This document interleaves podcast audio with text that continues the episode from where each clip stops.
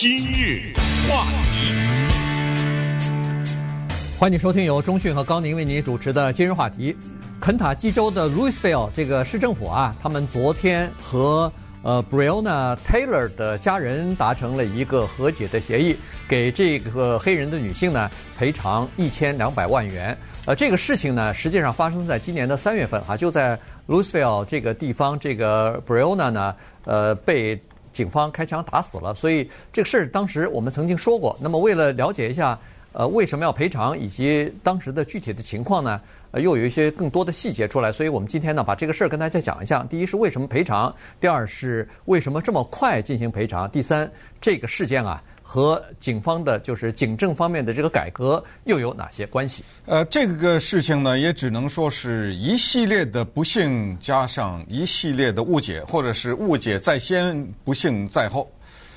这个叫做 Breonna Taylor 的女性呢，她在整个的过程当中和之前死在警察手中的那些黑人呢都不太一样。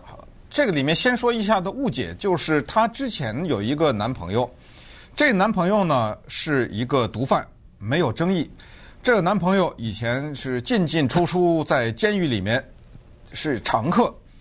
后来呢，在三月十三号的那一天，这事情发生以前呢，他们两个呀分手了。可是呢，之前这个女性的男朋友呢，曾经在他的前女朋友的家里面。放过毒品，也放过现金什么之类的。这个警察呢有一些跟踪，只不过后来警察的消息呢就慢了一点，就是警察并不知道这个叫 Taylor 的女性已经和她的男朋友分手了。这是第一个警察不知道的。第二个就是三月十三号那天晚上呢，警察也不知道 Taylor 不是一个人在家。根据警察的跟踪，警察认为。这位叫 Taylor 的女性呢，她一个人在家。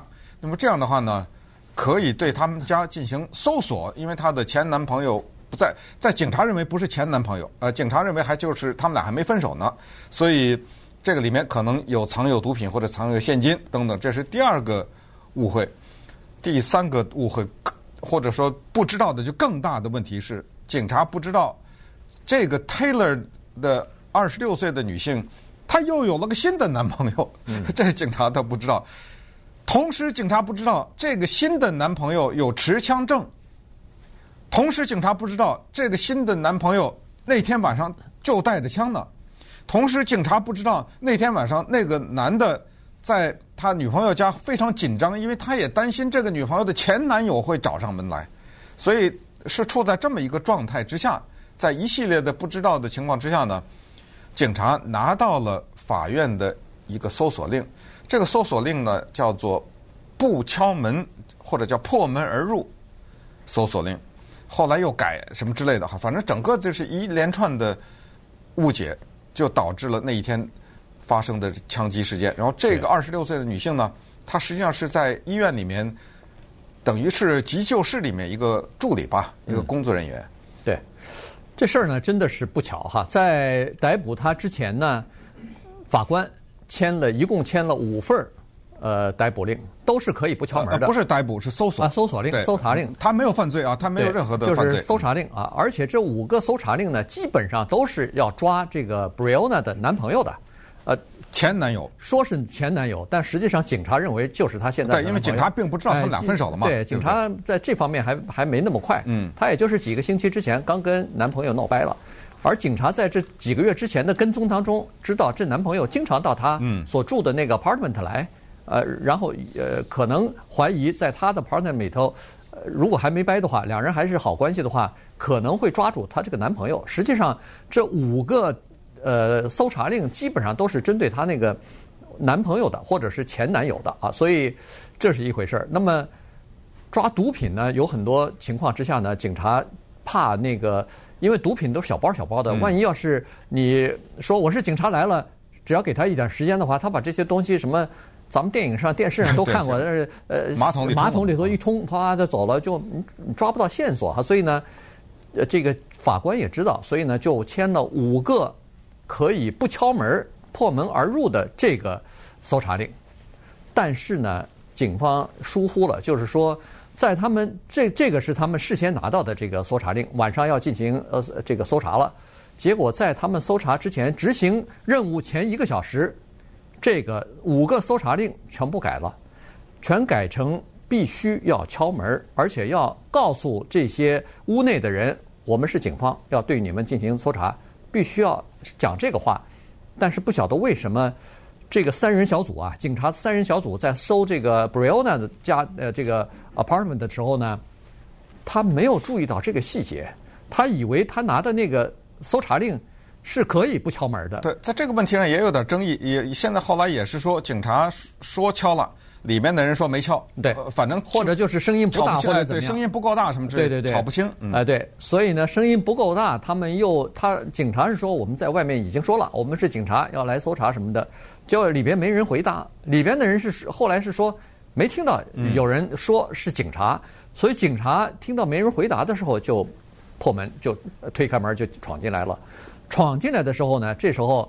因为这个呃，Breonna 和她的现任的男朋友两人睡在床上呢，在睡觉呢，这是已经深夜了，所以这男的以为，后来他呃，这接受警察询问的时候，他说：“我以为是 Breonna 的前男友那个毒品贩子来了，嗯、那肯定是要找我麻烦呐。”于是他就拿起枪来，大概是说了一讲一两一两句话之后就开枪了。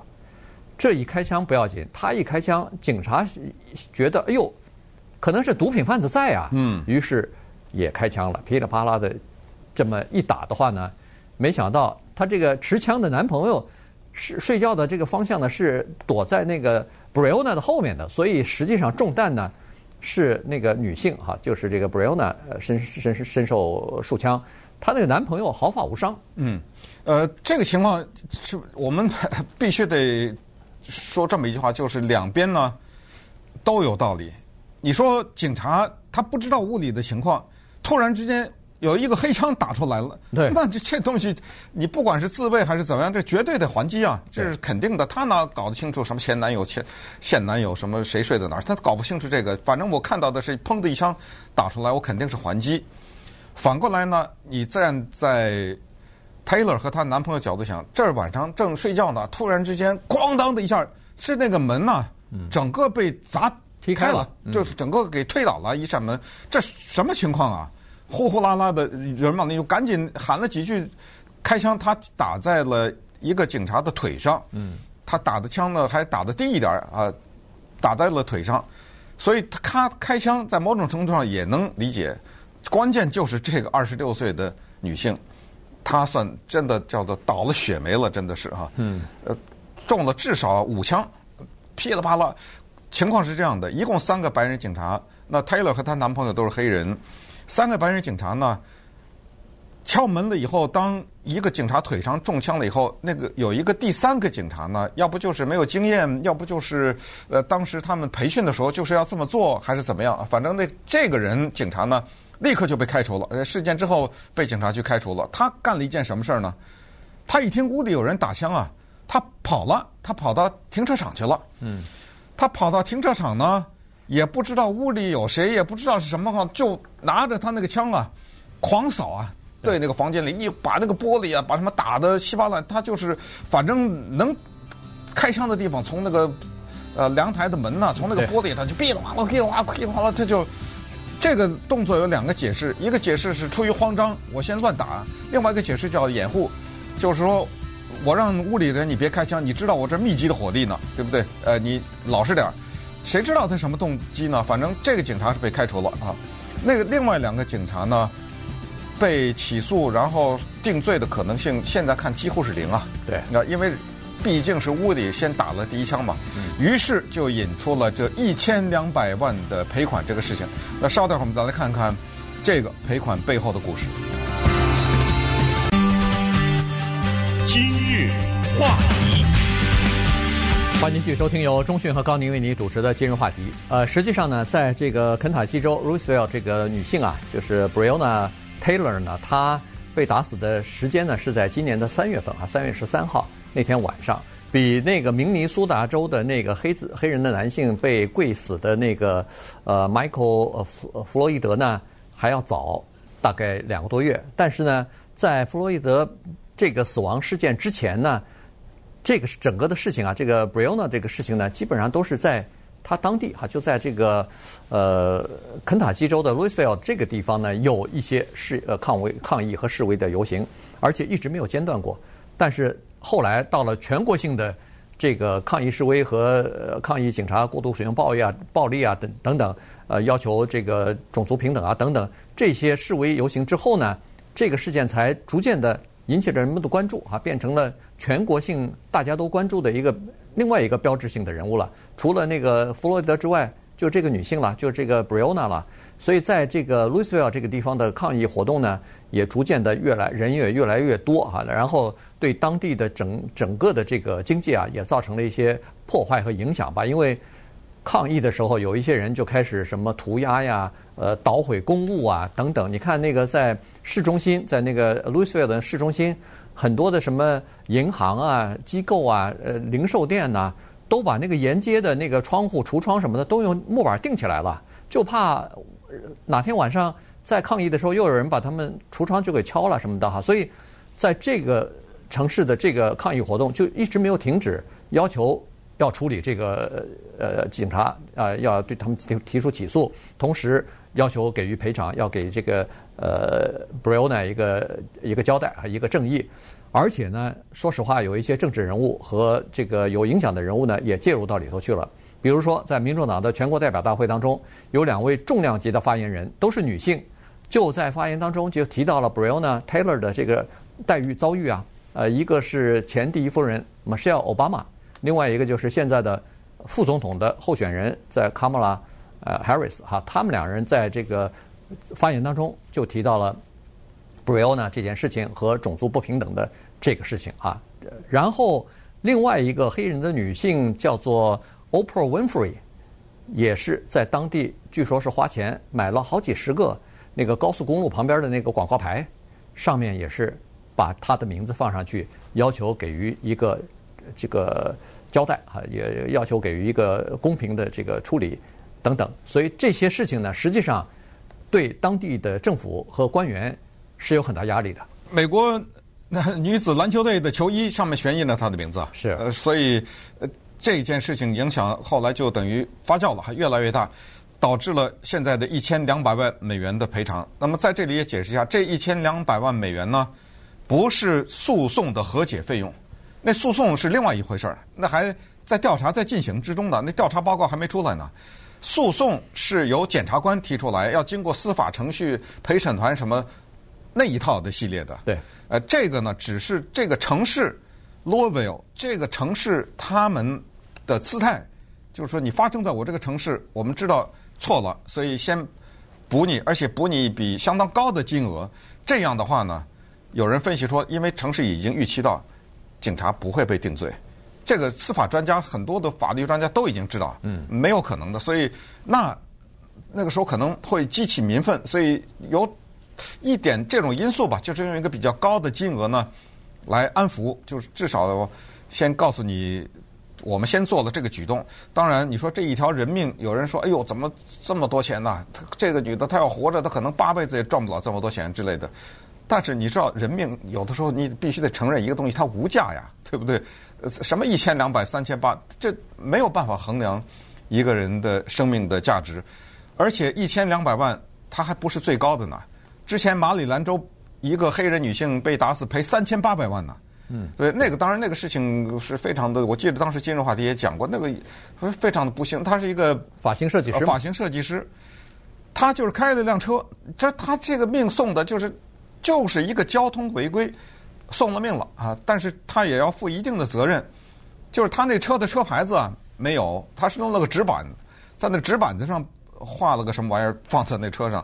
当然警察看的要停他，这怎么搞什么搞？你没有车牌，你弄了块纸板子，他不配合警察。那么警察一看他拒不下车啊什么，又不配合，再加上他有孩子，就算了，就放他回家了。但是这放你回家不要紧，这不是说这事儿就完了。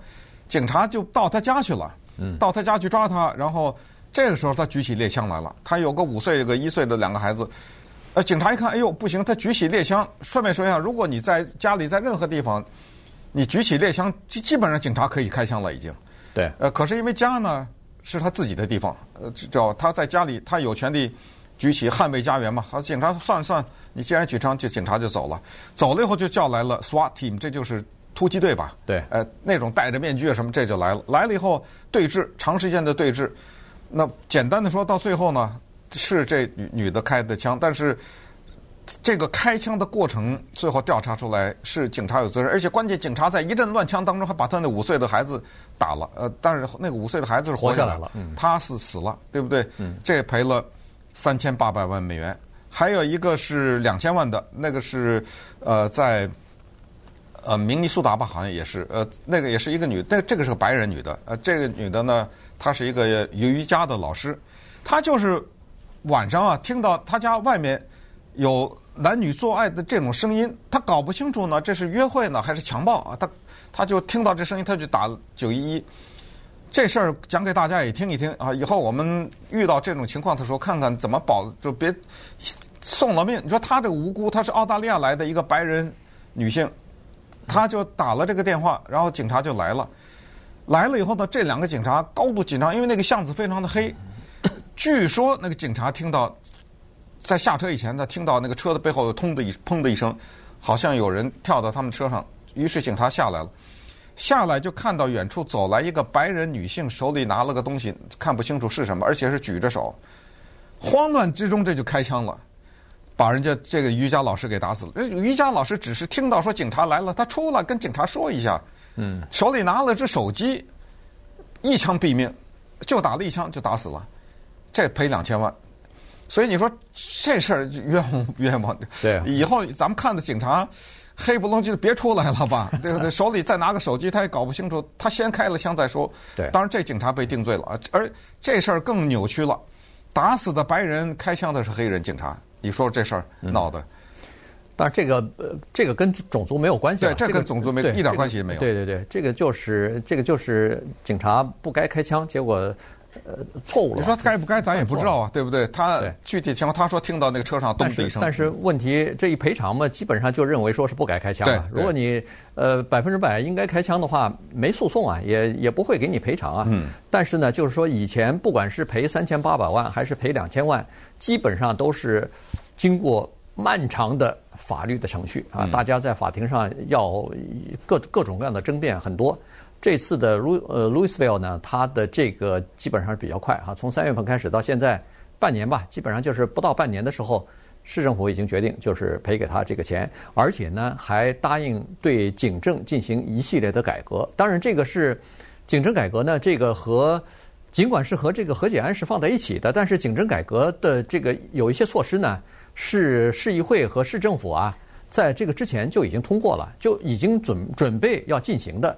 所以刚好配合这次和解呢，也等于是做出一个姿态，而且还起了个名字叫 Breonna's Law，哎对，用他的名字命名的一系列的法律，哎对，所以呢，这个实际上也是蛮有这个就是启示作用的，就是说，慢慢的可以看得出来，很多的城市的警察局恐怕都要在这些方面呢，要做一些改变啊。他在这里头有几个。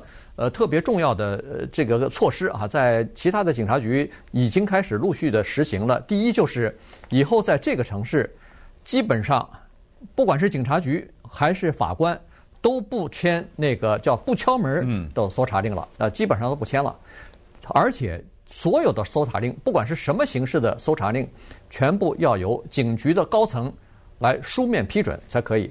据说这个措施一实行下来以后呢，那个可能会带来危险和枪击的搜查行动一下子骤减，减少了非常多啊！所以呢，这个可能会就是至少是缓解现在目前的这个警民之间的关系。然后呢，还有一些其他的措施，你比如说，呃，鼓励警察和当地的居民啊，要搞好这个警民之间的关系。比如说，允许警察或者是鼓励警察每个星期到你呃执勤服务的这个。社区里边做两个小时的社区服务，对民间探访一下，哎，就是不管是采访的人也好，和社区领袖座谈也好，了解当地的民众的这个想法也好，而这两个小时是有薪水的，不是让你义务。嗯、同时呢，还说了，如果你服务的这个区域啊，如果你住在这个地方，嗯、那就更好了。我警察局给你房贴，给你补贴啊，所以主要就是想要这个缓解警察和当地居民之间的这种现在的这种相互不信任和这个紧张的关系嘛。对，还有一个就是赔一千两百万的原因是后来呢来了救护车，这个后来被查出来说这个救护车因为一个警察腿上不是被打了一枪吗？对对，这救护车只救那个警察，根本把布瑞欧娜放在那儿没管他。嗯。呃。大量的失血，这么像后来追溯下，就是如果当时马上救的话，也许了啊，因为中了这么多枪，不一定。但是他活，至少活了在六分钟之内都是活着的，呃，因为还讲话还什么之类的。如果那个时候紧急抢救，也许他这个命还能保下来。